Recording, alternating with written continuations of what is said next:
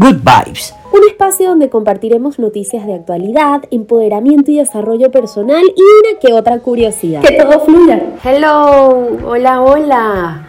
Espero que estés súper, súper bien.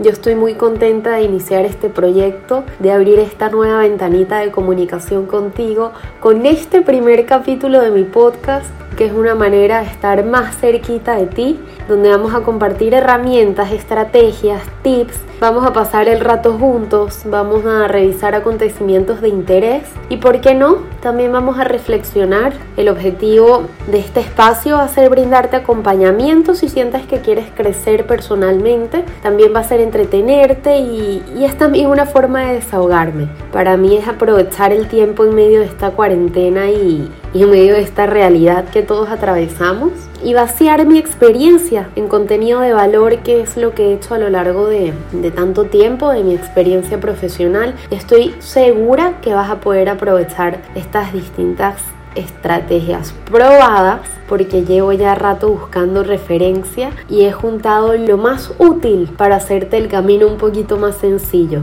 Así que estoy muy feliz de poder mostrarte cómo llegar más rápido a ese lugar de plenitud y tranquilidad, a ese rinconcito silencioso en donde puedes recostarte, en donde puedes sonreír, puedes suspirar y decirte estoy feliz conmigo mismo no, no me condicionan mis circunstancias externas en esta paz interior, que es como debería ser, ¿no? Quiero ser la compañía de quienes estén solos.